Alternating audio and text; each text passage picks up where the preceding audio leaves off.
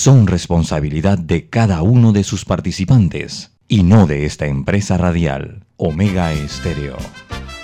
Son las 7 y 30 de la mañana, hora de un buen café y hora de Infoanálisis, el programa de información y análisis más profundo y actualizado de Panamá. Infoanálisis con Guillermo Antonio Adames, Rubén Darío Murgas y Milton Enríquez. Infoanálisis por los 107.3 de Omega Estéreo, cadena nacional.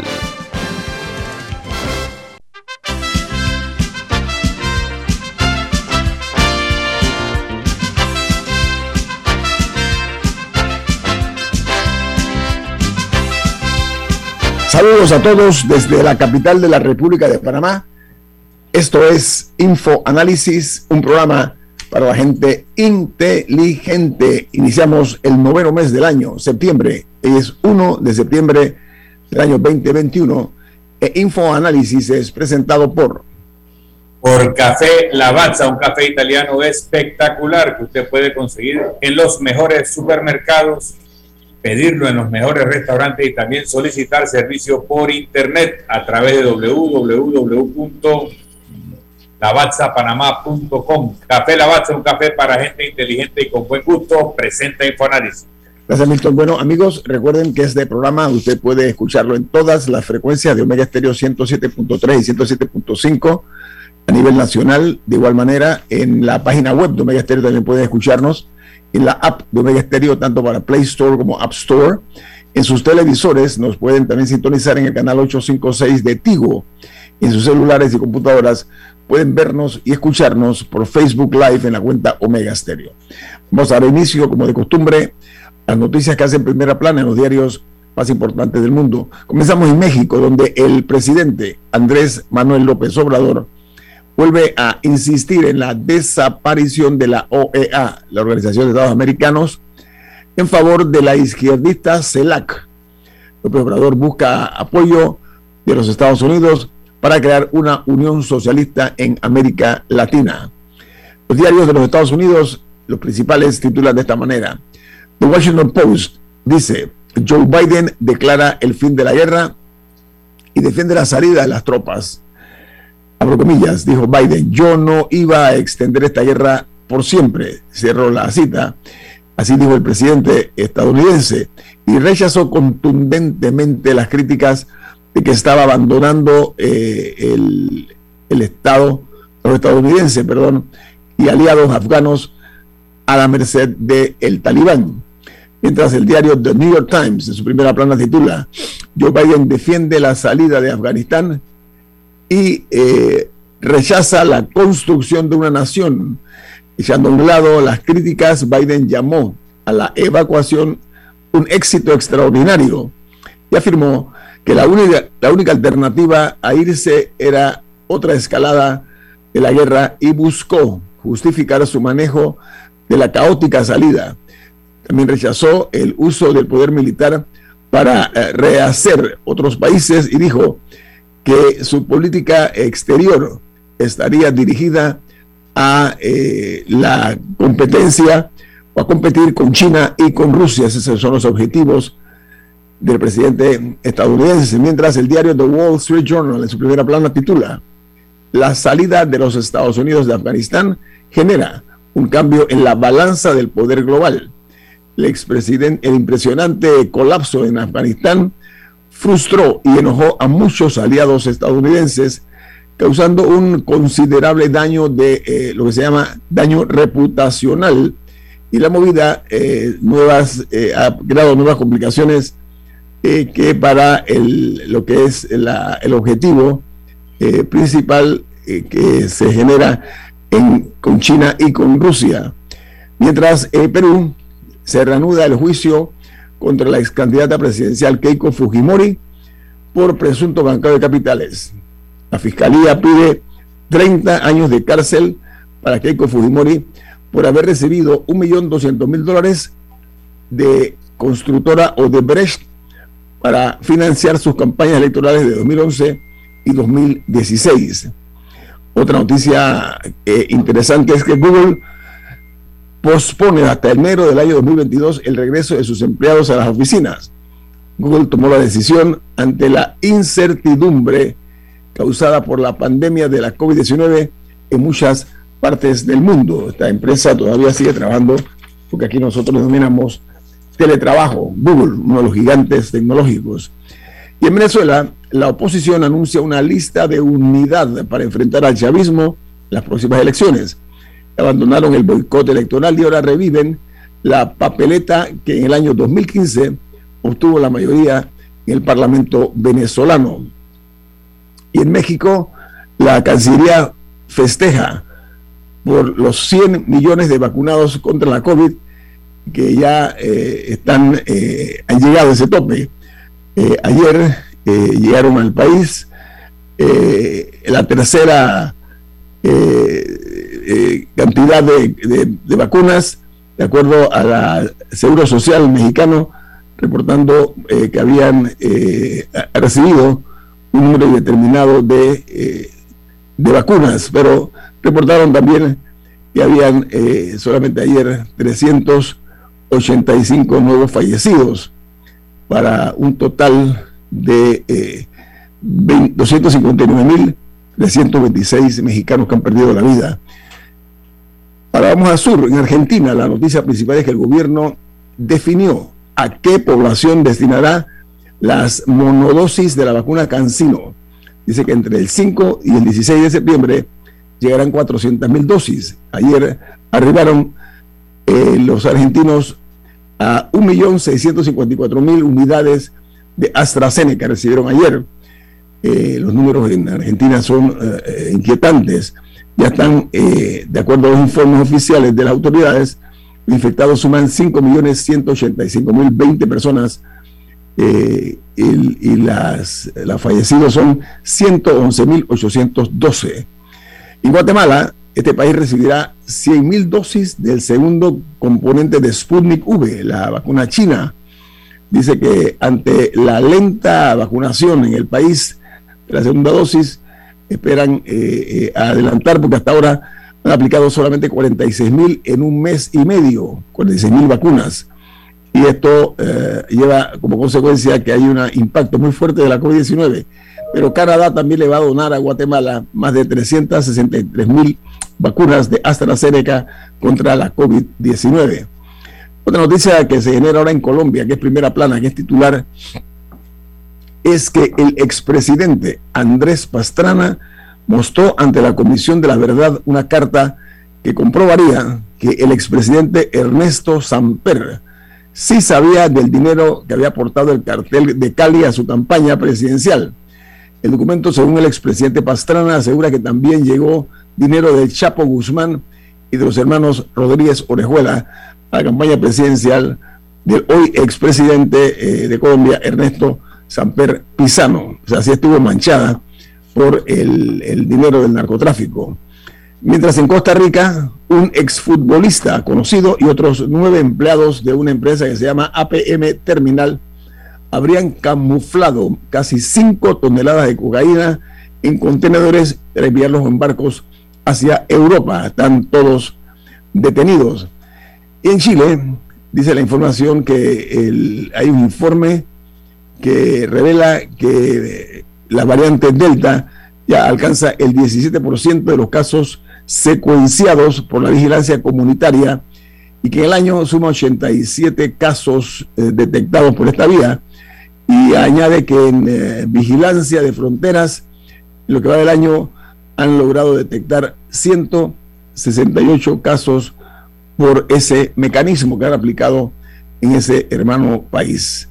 Yo no sé, esta noticia eh, creo que vale la pena participarle a ustedes, porque la NASA eh, informa que hay un gigantesco asteroide que pasará cerca de la Tierra este mes, en septiembre la nota dice que viaja a una velocidad de 49.752 kilómetros por hora y su, trabajo, su tamaño es similar al del puente Golden Gate en los Estados Unidos. Es una roca enorme que podría causar, y ojalá nunca se dé, eh, severos daños al planeta. Eh, no sé si Camila Milton tiene alguna nota internacional para dar por finalizado el bloque este de los titulares.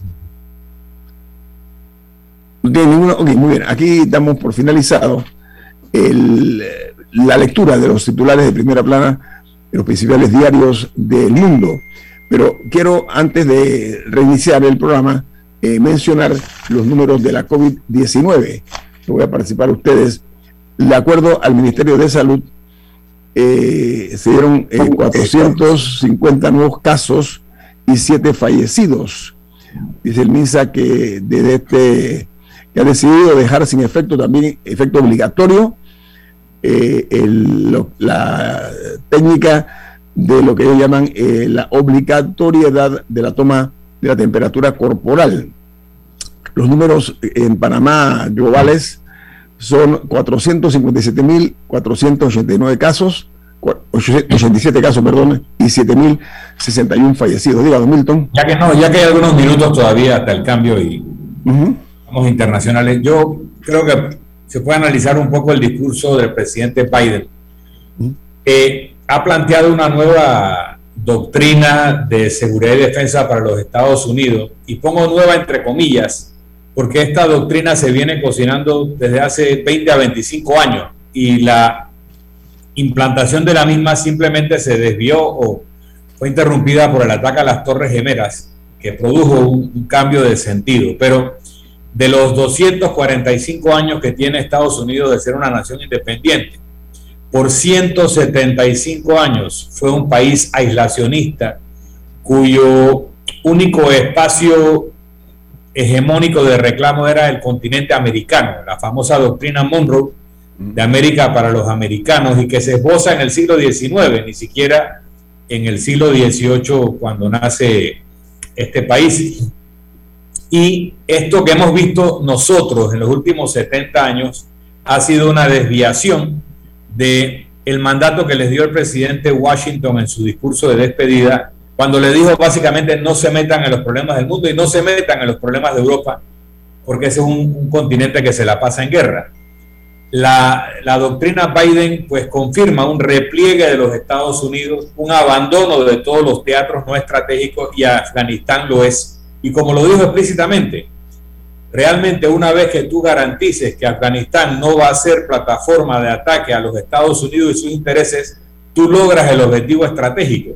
No, el objetivo estratégico no es conquistar un país ni convertirlo en una democracia occidental. Eso fue una desviación del objetivo estratégico que era acabar con Bin Laden, con Al Qaeda y que Afganistán no fuera plataforma, ni ningún otro país fuera plataforma. Fíjate que la OTAN, la OTAN declaró, el, el, director de la OTAN, él dijo de una forma muy descarnada, él dice, mire, nosotros no, nosotros lo que hicimos fue que apoyamos solamente a los Estados Unidos y a los estadounidenses.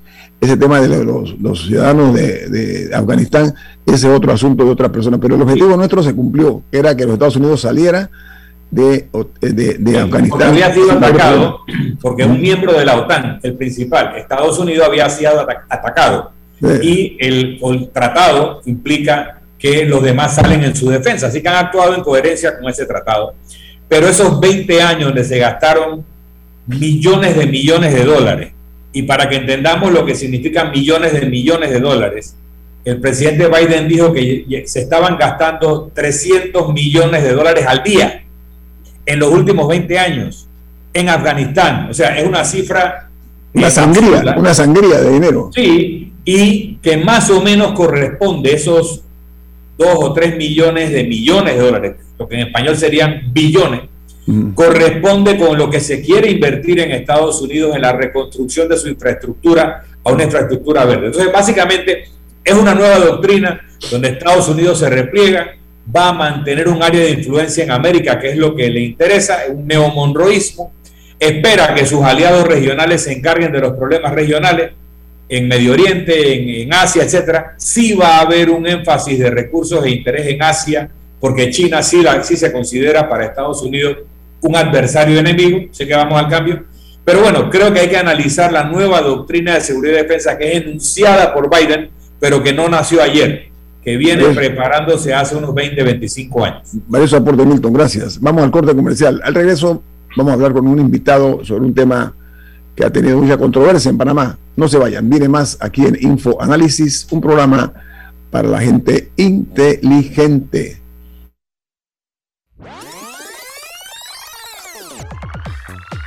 Omega Stereo tiene una nueva app. Descárgala en Play Store y App Store totalmente gratis. Escucha Omega Stereo las 24 horas donde estés con nuestra nueva app.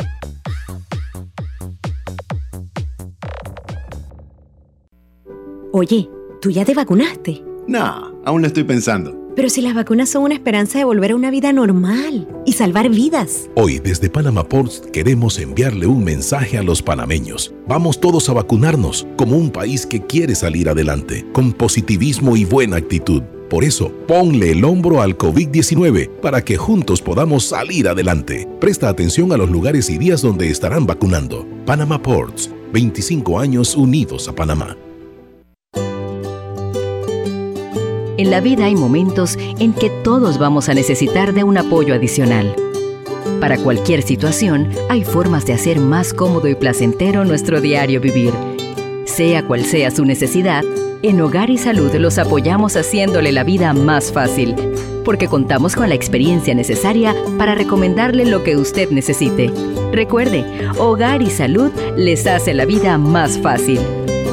Visite nuestras nuevas sucursales en Villa Zaita al lado del Super 99 y en Cativa Colón al lado del Super Extra. Estamos abiertos en todas nuestras sucursales del país y le hacemos su entrega de forma gratuita en Panamá Centro. Para mayor información, puede consultar en Instagram y Facebook. Ya viene InfoAnálisis, el programa para gente inteligente como usted.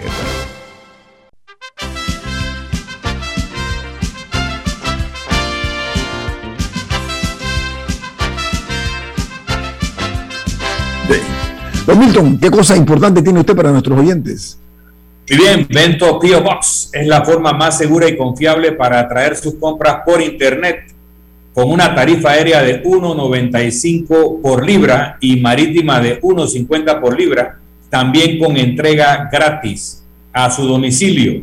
Y usted puede hacer un seguimiento en vivo de sus pedidos gracias a la app de Vento Pio Box. Te puede llamar al 6255-4285. Repito, 6255-4285. Vento Pio Box, Vento con B de Veloz. Gracias, Milton. Bueno, tenemos eh, hoy en la mañana eh, como invitado a una persona dedicada al negocio de los restaurantes, cocinero además de eso, y eh, el señor Carlos Osa, que le damos la bienvenida aquí en Fonalis. ¿Cómo está, señor Osa? Bienvenido. Buenos días, buenos días a todas y todos, los aquí presentes y a los oyentes. Gracias. Mire, él, ya está en un eh, tercer debate del proyecto de ley este 153, eh, que tiene que ver con eh, la... Fue aprobado en tercer debate que propone que se permita la siembra del cannabis como un elemento de uso medicinal. Recordemos que incluso hay una, noticia que, fue muy comentada y es que cinco funcionarios eh, viajaron eh, a los Estados Unidos a ver una planta de producción de cannabis eh, en ese país, que fue el viaje pagado por la empresa misma que está interesada, y una empresa canadiense que está interesada en comercializar el producto aquí en Panamá. Este tema del cannabis medicinal ha generado, por supuesto, opiniones a favor y en contra. Señor Rosa, usted es una de las personas que es un, un activista en la promoción del cannabis. ¿Por qué razón? Y denos las razones y motivos o los argumentos que tiene usted para eh, eh sobre la necesidad de que en Panamá se pueda aplicar el uso del cannabis para el aspecto terapéutico y medicinal. Ok, bueno, muchas gracias. Mira, yo soy paciente diagnosticado con esclerosis múltiple. Eh, así como la esclerosis múltiple, eh, hoy día hay un montón de patologías en otros países que están siendo tratadas para controlar y dar mejor calidad de vida a los pacientes y a sus familiares.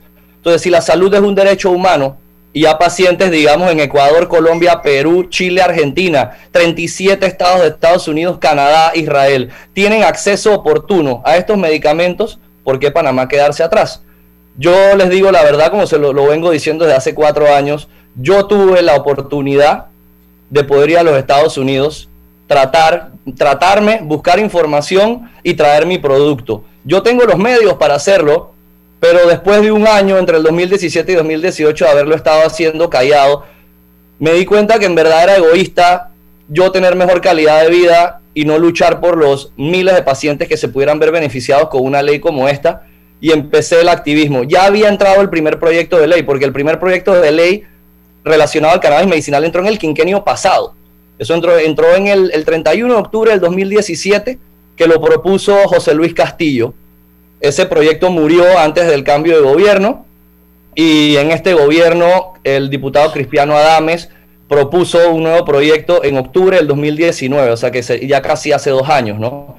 Y bueno, básicamente mi razón por luchar esto es porque sé que tiene beneficios y porque yo, como le contaba a Camila el otro día, yo recibo llamadas de, personas que yo no conozco, que todavía no les he visto la cara, pero me escriben y me llaman todos los días y todas las semanas pacientes que quieren la información. Muchos de estos pacientes no se atreven a usar el producto porque es ilegal. Muchos no saben porque no hay educación del tema, no hay docencia. Muchos no, muchos no se atreven también a hablarlo abiertamente por temas, digamos, laborales. Yo en mi caso, como yo tengo mis propios negocios, a mí no me van a votar de mi trabajo porque, por estar peleando una ley. A mí no me van a votar por pedir dos días libres para ir a la asamblea y quedarme siete horas ahí debatiendo. Y muchas personas también lo hacen por temas sociales. Muchos me han dicho, oye, consumo cannabis, me siento mucho mejor, pero no te puedo acompañar a luchar esto porque tengo niños chiquitos y en la escuela no quiero que los niños, mis hijos sean categorizados como los hijos de alguien que consume marihuana, porque esto va mucho más allá. Entonces, básicamente... me refiero, Ah, disculpe, ah, continúe. No, bueno, básicamente mi razón de luchar esto es porque la salud es un derecho y si en otros países existe este derecho al acceso oportuno del medicamento, ¿por qué no lucharlo? En Panamá ya existe el cannabis, sea legal o ilegal. Este, este logro de, de lograr la ley, lo único que va a hacer es dejar que los pacientes estemos obligados a cometer ilegalidades por necesidad y nos saca de la interacción con un mercado ilegal, donde no hay un producto que garantice calidad, seguridad y básicamente eso es el, ese es el punto de mi lucha, que, nos, dejemos de, que dejemos de hacer cosas ilegales. ¿Qué hace el cannabis por ti? O sea, cuando tú consumes aceite o, si se usa la hierba seca, o sea, ¿cuál es el producto del que estamos hablando? Sabemos que la planta es la que conocemos como marihuana, eh, la cannabis sativa creo que es el nombre técnico se produce un, aceite CFT o algo así, tú nos especificarás. THC, THC es uno de los componentes de la marihuana, porque la marihuana tiene miles de componentes. Exacto, entonces, ¿cuál es el componente eh, terapéutico y qué produce en un enfermo de eh, esclerosis múltiple ese medicamento que lo necesita o le sirve para tratarse?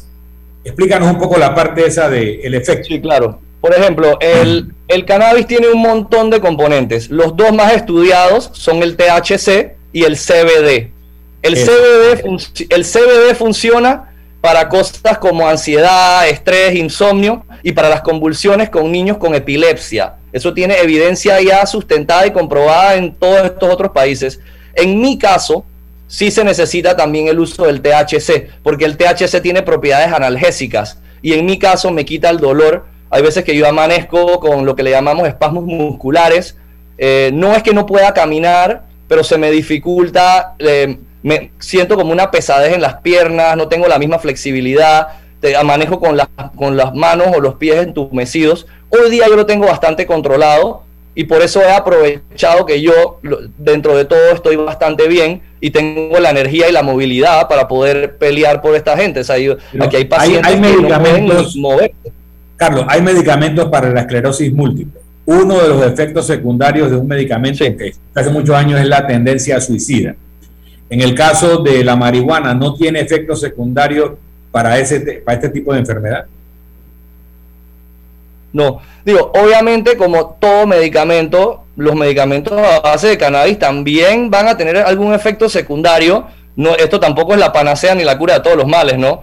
Eh, solamente que bien usado y bien usado y bien regulado, los efectos adversos son mucho menos que los de los otros medicamentos. Camila.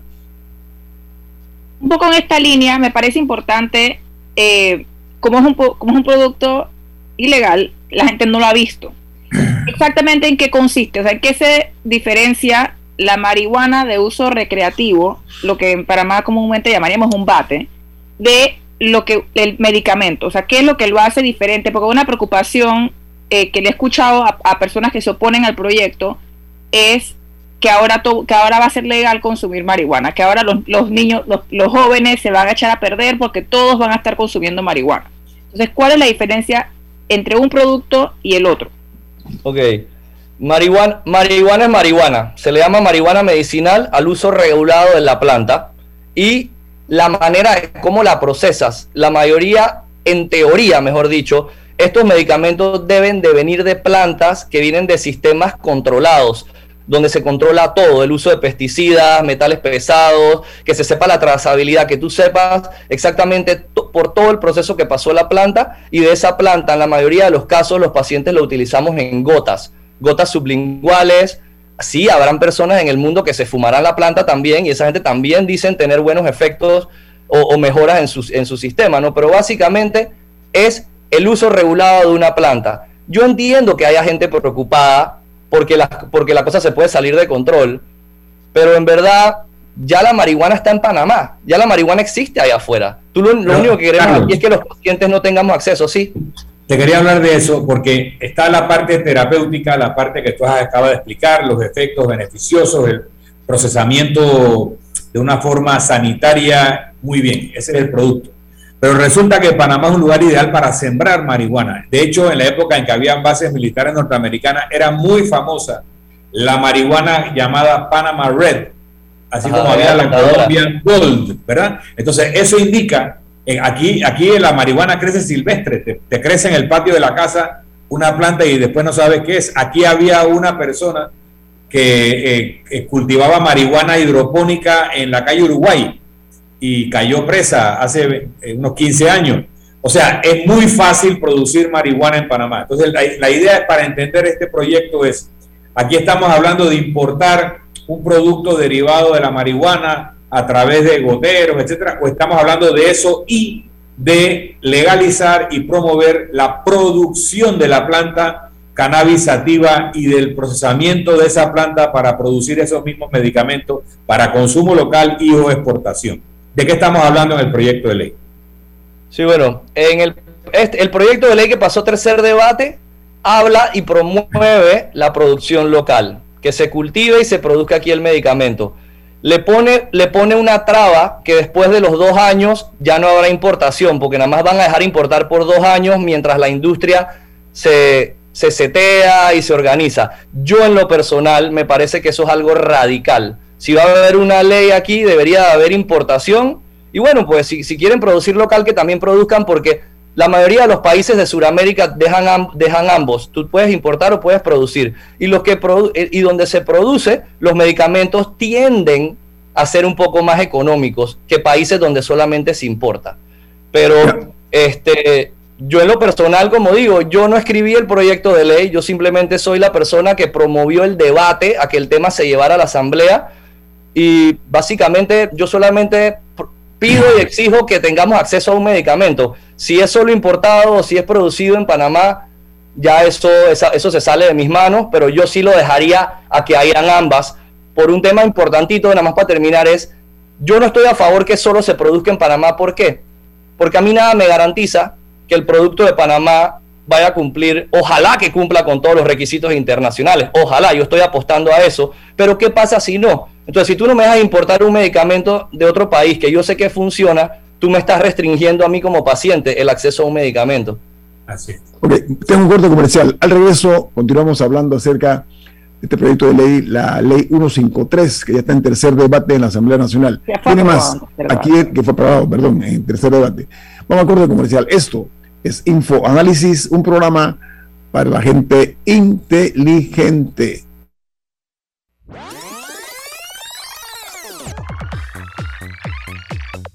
Omega Stereo tiene una nueva app. Descárgala en Play Store y App Store totalmente gratis. Escucha Omega Stereo las 24 horas donde estés con nuestra aplicación 100% renovada.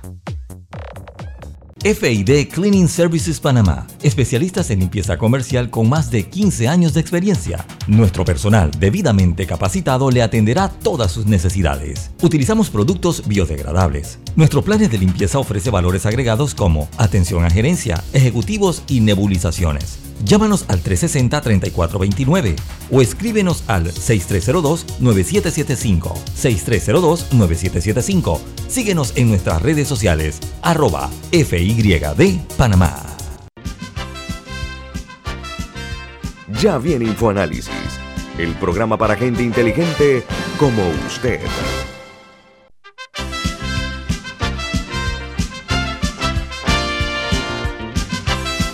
Bueno amigos, Milton Enrique tiene algo importante. ¿De qué se trata, Milton? Así es, en Banco Aliado te acompañamos en tu crecimiento financiero. Ahorra con tu cuenta Más Plus hasta el 3% de interés y haz crecer tu negocio como te lo mereces. Tu aliado en todo momento es Banco Aliado. Puedes contactar al Banco Aliado al 302-1555. 302-1555. También puedes escribir a servicio al cliente arroba bancoaliado.com, visitar la página web www.bancoaliado.com y seguir a Banco Aliado en las redes sociales como arroba Banco Aliado. Banco Aliado, tu aliado en todo momento. Continuamos platicando con el señor Carlos Osa. Él es una persona eh, que ha promovido lo que hoy día es la ley 153, pero Voy a entrar en un punto ha, ha, promovido, ha promovido el debate sobre el cannabis medicinal, no necesariamente el proyecto como está. Gracias, Camila. Muy bien. Entonces, eh, ya está en tercer debate. Lo que se propone es que eh, la siembra del cannabis sea de uso medicinal, que se, que se enfoque hacia allá, pero habla de que el uso terapéutico es para tratar epilepsia, que usted lo dijo, para las convulsiones y también eh, entran diferentes tipos de dolores, incluido el cáncer, entre otros, dice el proyecto. Y hay algo interesante porque se refiere a la literatura científica y dice que esta demuestra la utilidad terapéutica con eh, paliativos eh, por parte del cannabis para pacientes de todas las edades y que tiene un bajo poder adictivo, añade el proyecto, y que el efecto como agente tumoral es evidente en cáncer de cerebro o tumor cerebral, como se le llama, y que los estudios dicen que la marihuana puede reducir el tamaño del tumor en la parte que se llama eh, glioma, y que hay estudios que muestran los efectos eh, tumorales en tipos de cáncer de mama, de próstata, de colon, de pulmón, de cuello uterino y otros, y que combinando con ciertas quimioterapias, la marihuana puede aumentar eh, la eficacia de estos fármacos contra el cáncer. Cuando se habla de cannabis, se habla de marihuana, siempre hay una, una marca, hay una mancha indeleble eh, ¿cómo, cómo, se puede eh, proyectar esto de tal suerte que la gente entienda que no es eh, que se está vendiendo marihuana, sino que tiene otro objetivo? El, el, propósito de esta ley 153, señor Osa. Ok, bueno, en, en, referencia a lo primero que mencionó de los temas médicos, yo como no soy médico, no... la ley, yo, leí la ley, la ley es lo que dice el proyecto. Sí, sí, sí, por eso, o sea, como que esa, esa parte no, no, no la quiero abordar mucho, porque como no soy médico, no son mis términos, pero volviendo al tema de, sí, eh, obviamente la marihuana como palabra en sí tiene un estigma de hace miles de años, a mucha gente le sonará, no, marihuana, van a estar muchos adolescentes fumando esto y lo otro, pero es una realidad que los medicamentos a base de marihuana eran totalmente normales y eran parte de la farmacopea de Estados Unidos, Asia y Europa hasta 1930. Fueron eliminados por temas políticos en Estados Unidos y bueno, tenemos 80 años de vivir bajo una ilegalización y, y prohibición, pero en los últimos 15 años para acá los países han venido estudiando el tema, han ido legalizándolo en, en Estados Unidos estado por estado, acá en Sudamérica también y es básicamente creo que hay que darle un chance a nuevos medicamentos que ya tienen evidencia científica y que y, aquí en Panamá darnos eh, permitirnos el acceso a esto.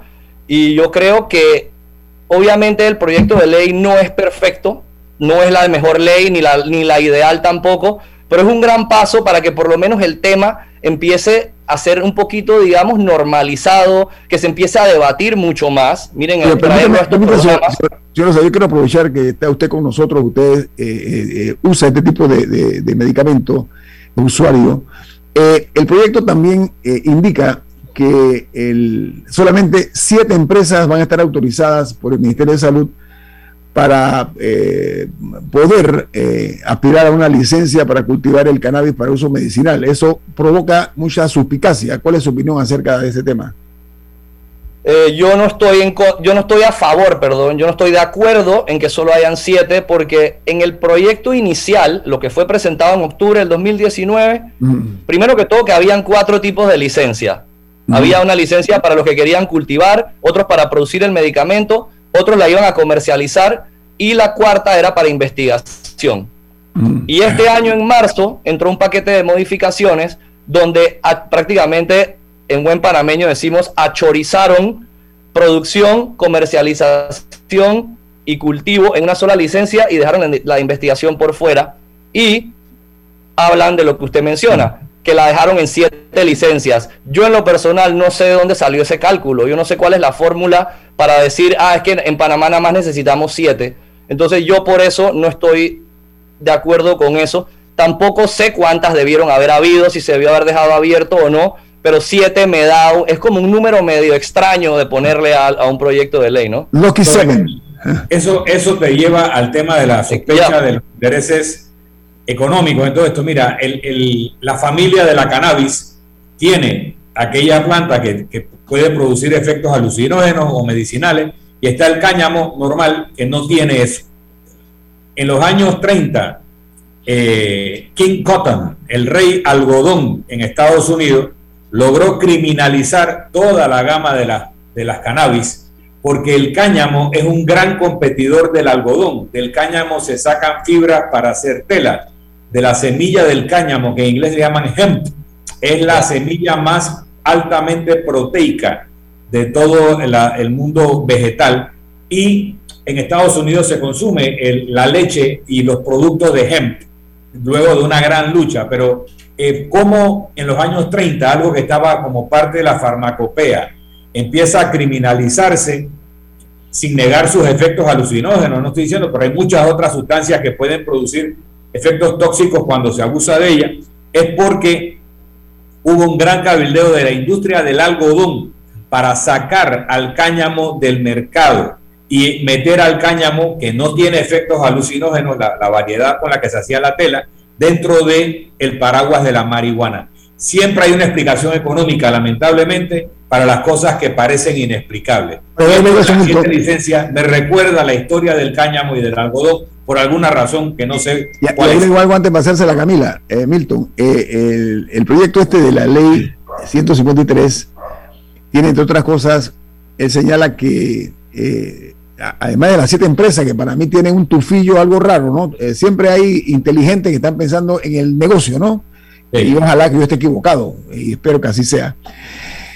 Eh, se está hablando que los, las, estas sustancias eh, psicoactivas que las tiene, son, los efectos son menores a, la cocaína, al opio, a la morfina y a la heroína. Eso, eso lo dice también la ley. ¿Usted qué opina de eso, señor Rosa? Sí, es más, el, en diciembre, en diciembre del año pasado, la OMS mandó a sacar de la lista 4, de la categoría 4, a la marihuana, porque, porque ya se reconoce mundialmente que sí tienen propiedades medicinales. Así que sí, obviamente, como usted dice, hay propiedades psicoactivas de esto, pero esto bien regulado y puntualmente utilizado para ciertas patologías, ya hay evidencia que funciona. Y controlado, y controlado, y controlado. Camila, para no perder el hilo, el coñac es bueno para las personas que tienen la presión baja. O sea, el consumo de alcohol para ciertas cosas puede ser hasta terapéutico. El abuso del alcohol produce efectos de alcoholismo. Cuando uno consume alcohol o cuando uno consume marihuana, te bajan los, resortes de control eh, de tu propia actividad y te puede llevar entonces a consumir cosas que son mucho más perjudiciales. Entonces, hay un problema con la marihuana en el efecto psicoactivo de reducir tus inhibiciones y que te puede llevar a hacer cosas que bueno y sano no haría, igual con el alcohol. Entonces es un tema de regulación, porque aquí no han prohibido el alcohol, pero sí lo han controlado. Camila. Regular es cuidar. Así es. Adelante. Sí, eh, una oyente eh, pregunta eh, cómo va a ser el tema del o el control por parte de los pacientes. ¿quiénes van a tener acceso a, a este medicamento y, cómo se va a regular. O sea, cualquiera va a poder llegar a una farmacia, que buenas, me gustaría un frasquito de aceite o, cómo, va, cómo va a ser ese proceso, sabiendo que aún falta la, la que se regule la ley por parte del Ejecutivo si la sanciona. Claro. Eh, bueno, en, la, en, la, en, el proyecto de ley hay un artículo que menciona que la AIG, la Autoridad de Inteligencia Gubernamental, se va a encargar de hacer el registro único de pacientes. ¿Y quiénes van a vender esto? Lo van a vender farmacias que tengan la licencia para manejar sustancias controladas. En verdad, esa partecita no la dice en la ley por ningún lado. Yo lo averigüé con farmacias y drogas ahí entrando al pleno. Me dijeron que eso va a ser un tema de reglamentación. Yo hubiera preferido que lo dijeran en la ley para que quedara mejor ya todo claro. Pero sí, básicamente no cualquier persona puede llegar. Tú vas a tener que estar en un registro donde sale que tú tienes una patología que en la que puede, usar, puede ser usado este medicamento. Digamos, artritis reumatoide, Parkinson, cáncer, eh, niños con epilepsia, eh, esclerosis múltiple. Pero no es de que, ay, me duele la cabeza, dame una receta que voy para allá. Es más, creo que en reglamentación van hasta poner tienen, tienen que ver quiénes van a ser los médicos que van a poder recetar estas cosas. Porque usted, habló, de frasquito, usted habló de frasquito, denos una idea. No, yo lo dije. Eh, Camila, un frasquito hoy día, eh, porque es por goteo, ¿no? ¿Cuánto cuesta un frasquito para tener una medida nada más? Bueno, eso, los precios oscilan entre 50, pues, mira, en Estados Unidos entre 40 dólares y 100 dólares. Eso depende de las concentraciones del CBD y el THC, las concentraciones de que si, si, es más fuerte o menos fuerte, para qué se necesita. Pero miren que en países como Chile, un gotero vale 15 dólares. Entonces eso va a eso depende pues de, quién lo depende del mercado. Por eso es que yo estoy a favor de la importación, porque van a quitar la importación. No entiendo por qué lo que tú necesitas. Hay gente que necesita CBD, hay gente que necesita THC, hay gente que necesita ambas y la proporción de esa mezcla va a afectar el valor del, producto. Sí, pero también, también estoy pensando en los, estoy pensando en los gulosos, gulosos de gula, ¿no? Que comienzan ya a ver ahí un negocito. Por eso hice la pregunta aquí al señor Rosa. Sí, y también un tema por la cual yo estoy a favor de la importación es porque eh, estamos hablando de cannabis medicinal, o sea, estamos hablando de ciencia Específicamente esta industria, todos los días hay avances y todos los días se van encontrando cosas nuevas. Entonces, todos los días se van encontrando componentes nuevos de la planta que son usados para diferentes patologías. ¿Qué pasa si, el, si la industria local por algún motivo no está produciendo medicamentos con esos nuevos componentes que se están encontrando en otros países? Si tú me dejas importarlo, tú me estás limitando a mí. Y sabe que se me acaba de ocurrir algo, una idea no desarrollada, pero del, ahora que estábamos hablando del tema del costo y de la accesibilidad del producto para pacientes que lo necesitan, ¿cómo va a funcionar ese tema con, por ejemplo, la caja de seguro social? O sea, para personas que no pueden llegar, que no tienen los fondos para llegar a una farmacia y estar pagando 40, 50 dólares al mes, o no sé cuánto tiempo dura cada frasco, ¿Cómo funcionará eso en temas de, seguros o de la caja de seguro social? Se, la, ley se menciona algo de eso, de que si el Estado puede proveerlo. En la, gente que no tiene fondos. Todas, todas esas preguntas, eh, mejor dicho, esa pregunta estuvo en el paquete de las mil preguntas que yo tuve allá adentro en el debate y en la mayoría de las respuestas era, eso se hablará en reglamentación. Y en la reglamentación le toca al MINSA con otro montón de entidades, así que actualmente no sé en qué va a quedar eso, pero yo estoy comprometido a seguir luchando para que en algún momento esto sea accesible en la caja del seguro, porque la realidad es que si estamos peleando por una ley del país, la gracia es que todo el país tenga acceso, o sea, todo todos los pacientes que apliquen del país lo puedan tener. Así que ahora mismo... ¿Sí? Nosotros lo hemos invitado por eso, señor Rosa, porque usted ha sido un, un eh, luchador constante en ese tema. ¿Y sabe qué? usted, usted dijo algo que me quedó, es que ojalá que en la ley estén todos los pequeños detalles ¿okay? que sirvan en beneficio para aquellas personas que buscan este tipo de, respuesta en, el cannabis para uso terapéutico medicinal. Así que la ley tiene que ser en ese sentido muy eh, eh, cauto el contenido para evitar que se preste o haga, hayan brechas donde se puedan meter cosas inesperadas. Un minuto, Camila, diga. Eh, sí, no, que alguien, alguien comenta que, eh, que el proponente de la ley original, el doctor José Luis Castillo Gómez que, que, la propuesta de ley en ese momento era desplazar la introducción de los productos a base de cannabis medicinal al país. O sea que, desde entonces, yo lo, lo formulo con una pregunta. ¿Siempre fue un tema de eliminar la importación o eso es reciente? Un minuto, señor. Ya que tú has seguido el proyecto por mucho tiempo. No, al, es más, al principio, en el, el, proyecto de él era solo importación. El, lo de la industria local llegó después. Ok. se, cambió, o sea, eh, fue evolucionando. fue evolucionando, fue evolucionando. esto ya tiene casi, esto tiene cuatro años de estar entre asamblea y salidera engavetado, ¿no? Así que han habido miles de modificaciones, miles de temas que se han ido conversando. gracias por participar. Este es un tema que mucha gente no se atreve a tocar por temores eh, de diversa naturaleza, ¿no? El oscurantismo a veces nos lleva a la ignorancia. Así que usted ha sido muy ilustrativo, usted lo vive en carne propia. Y, y no hay mejor cosa que ver eh, eh, y escuchar argumentos de personas que tienen la experiencia del conocimiento. Muchas gracias por su aporte, señor Carlos Osa, y realmente lo felicitamos por, porque usted ha sido muy consistente en su misión que se ha impuesto de, de, luchar porque haya una ley que regule el uso del cannabis para uso medicinal y terapéutico. Muchas gracias, que tenga buen día, señor. Gracias a todos, saludos y gracias por la invitación. Por nada, vamos al corte comercial. Esto es Info Análisis, un programa para la gente inteligente. Omega Stereo tiene una nueva app. Descárgala en Play Store y App Store totalmente gratis. Escucha Omega Stereo las 24 horas donde estés con nuestra aplicación totalmente nueva. Si desea que sus colaboradores trabajen desde su casa, podemos ayudarle. En Solutexa somos expertos en aplicar la tecnología a las técnicas y trabajos de oficina. Contáctenos en solutexa.com.pa o al 209-4997. Solutexa.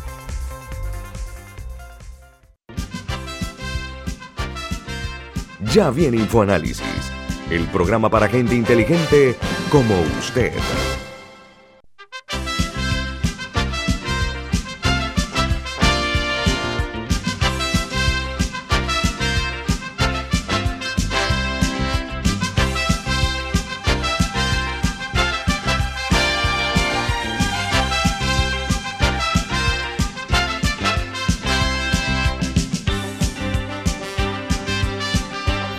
Amigos, eh, qué casualidad y, por razones eh, eh, que escapan a nuestro control, el doctor José Luis Castillo se llama, ¿no?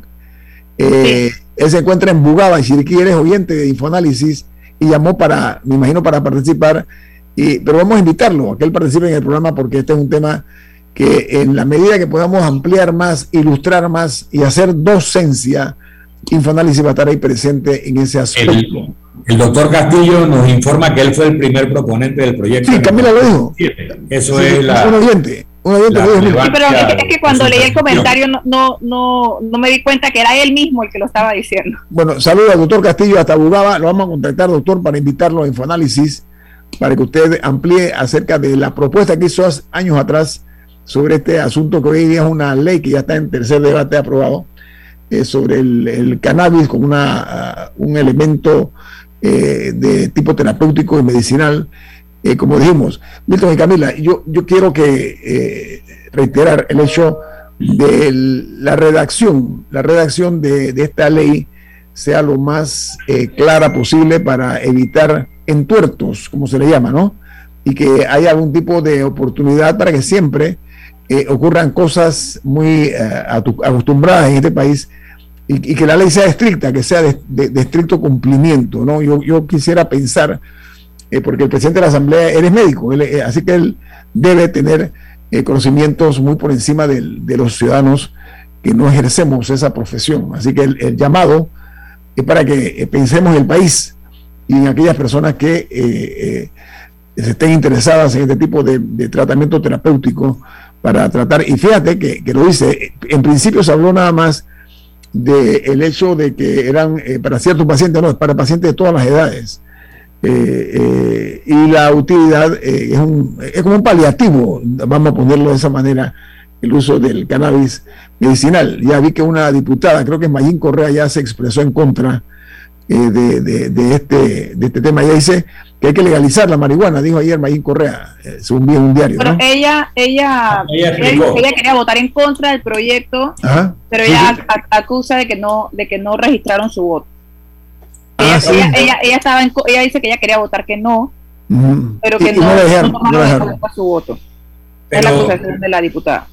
ella explicó en una entrevista ayer que no le dieron la palabra, que entiendo que ella sí logró votar, pero no le dieron la palabra para explicar su voto. Ella en la entrevista que yo escuché, creo que fue en Radio Panamá, decía que ella usa estas gotas. Ella las usa porque ella las necesita también, pero que ella las compró en Estados Unidos donde es legal. Ella no tiene ningún problema con el uso medicinal, que ella le preocupa la legalización de la siembra, el cultivo de la marihuana en Panamá, porque piensa que ese, esa siembra legal va a generar otro tipo de problema en el consumo de la marihuana en la forma cotidiana, lo que hablamos aquí de un bate, un bolonchón o la otra forma en que se le llama a ese consumo. La preocupación de ella no es eh, la venta de una sustancia controlada, etcétera, etcétera, etcétera, sino la siembra y cultivo de la marihuana en Panamá.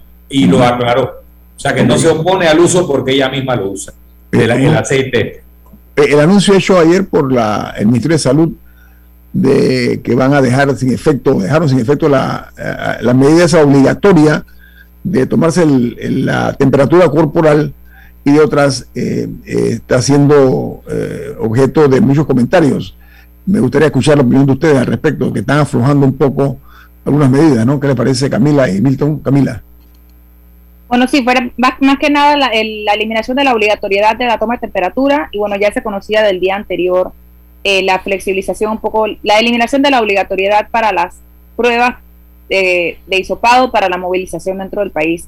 Y también se cambiaron algunos toques de queda, pero este permanece. En varios distritos, en varios distritos. El, toque de queda se tuvo una, una variación, ¿no?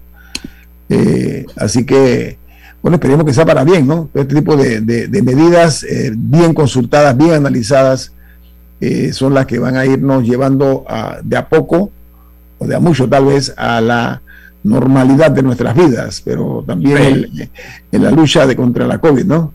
En el planteamiento que tú haces, al principio nadie sabía nada, se estaba trabajando en base a intuición, en base a alguna experiencia, a ciertas prácticas que se hacían en otros países y se implementaron una serie de medidas que han resultado inocuas o han resultado innecesarias en este momento cuando hay una eh, población vacunada mucho mayor. Mira, al principio cuando se hablaba de la vacuna, se hablaba de que la vacuna iba a evitar el contagio. Ya no es cierto. Se acepta que tú te puedes contagiar aún con la vacuna. Lo que la vacuna te promete ahora es que no te vas a morir de COVID, sino que te va a dar un COVID como cualquier resfriado. De hecho, nadie muere de COVID, aunque pongan el registro, murió por una trombosis o murió por un problema pulmonar o murió por un infarto producto de estos trombos. O sea, lo que hace el COVID en ciertas personas es alterar su sistema inmunitario para que el sistema inmunitario o se ataque a sí mismo, al, cuerpo, o produzca eh, tormentas de citoquina, inflamaciones, entonces producen cuadros fatales. Entonces, el, el que tú te contagies de COVID como me pasó a mí, no es una sentencia de muerte. El que tú contagies a otra persona de COVID no es que los estás matando, es su propio sistema inmunitario el que va a producir, ya sea porque está muy debilitado o porque está sobreexcitado, que puede producir una consecuencia fatal. Entonces ahora nos damos cuenta que el, lavado de la suela de los zapatos es innecesario, que la, distancia de dos metros se puede reducir, se reducir a un metro, que la, el lavado de manos no es tan indispensable. Lo único que todavía parece importante es el uso de la mascarilla, hasta que descubran otra cosa. Entonces, el reducir estas medidas que ya se han demostrado inocuas nos ayudan a ir a la normalidad. y en esa dirección tenemos que caminar. Yo voy, a, invitar a un médico para que venga a hablar así, aquí de ese tema, porque quiero eh, tener el cuidado de, de no sentir que nosotros estamos promoviendo la no vacunación. Eso, eso es importante. Pero oye, Keiko Fujimori está a punto de ir 30 años de vida porque supuestamente constructora de Brecht eh, le inoculó eh, varios millones de dólares a, su campaña. Es importante la precisión. Yo no estoy hablando de no vacunarse. a mí me yo tengo dos dosis de Pfizer y me la puse, quiero, quiero aprovechar este me la puse para que no me causen inconvenientes al momento de viajar, no porque sintiera que la necesitaba, porque yo tenía mi inmunidad natural por mi enfermedad. Pero quiero decir, uno, que cuando me dio COVID me dio leve y breve, no me morí ni, ni estuve cerca de tal cosa, y que la vacuna no me produjo ningún efecto secundario, ni se me pegan las llaves al brazo, ni siento que tengo un chip, ni me produjo mayor malestar que un pequeño ese manqueo que te da en el brazo eh, al día siguiente. No tuve mareos, debilidad, sueño, nada. Así que ni la vacuna me causó ningún problema, ni la enfermedad me dio más allá de unos leves síntomas por una semana. Bien, y creo que eso es lo que le pasa al noventa y tanto por ciento de las personas. Entonces, yo no estoy de acuerdo con las teorías de la conspiración, no estoy de acuerdo con la paranoia, pero tampoco estoy de acuerdo con la paranoia promovida por los que quieren hacer de la vacunación una medida irreflexiva. Hay derecho a pensar y hay derecho a decidir si te quieres vacunar o no. No le metan más miedo a la gente de lo que realmente eso es. Pero si es una medida terapéutica o profiláctica, pues hagámosla, no pasó nada, no te, va a pasar, a la mayor parte de la gente no le va a pasar nada. Yo, creo, yo creo que, yo creo, estoy de acuerdo que sea Que sea voluntario, que sea voluntario. claro, que sea voluntario, bien explicado, que te expliquen cuáles son las consecuencias de lo uno y de lo otro, y que no se estigmatice ni se criminalice a los que se quieren vacunar y a los que no se quieren vacunar. Esa es mi posición de respeto a la dignidad de la persona y a nuestros derechos.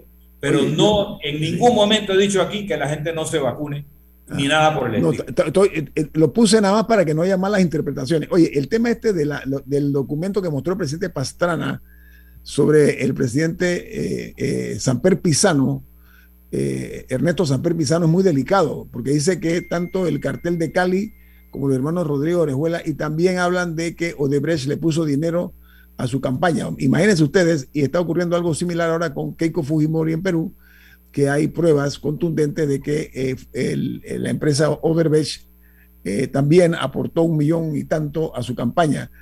Eh, en República Dominicana también el caso de Brecht ya está a punto de terminar. Yo espero que aquí en Panamá se vuelva a reanudar con mucho énfasis el hecho de que Odebrecht, su presencia devastadora, cual huracán como el IDA, así como, como fue el IDA en, en New Orleans, no quede impune. Eso yo espero y confío Casi se ve. Un minuto, Camila, rapidito. Bueno, aquí el Ministerio Público presentó la vista fiscal hace creo que ya un par de meses mm. y aún el orden judicial no ha fijado fecha para esa audiencia. voy, a, romper algo porque lo merece. Eh, hoy está de cumpleaños mi suegra, la señora Nanette Boyd de Arias. Nanette es oyente de este programa, así que Nane, en la distancia un abrazo muy fuerte y me imagino que tu, tu nieto también quiere hacerlo público, Camila. Feliz cumpleaños, Nani. Muy bien, qué lindo. Bueno, amigos, este programa lo despide Kiendo Milton. Bueno, nos vamos, pero lo hacemos disfrutando una deliciosa taza del café Lavazza, un café italiano espectacular. Café Lavazza, un café para gente inteligente y con buen gusto. Despide Infoanálisis. ha terminado el Infoanálisis de hoy. Lo esperamos mañana de 7 y 30 a 8 y 30 de la mañana para compartir la información y el análisis más profundo e ilustrado de Panamá. Infoanálisis con Guillermo Antonio Adames, Rubén Darío Murgas y Milton Enríquez.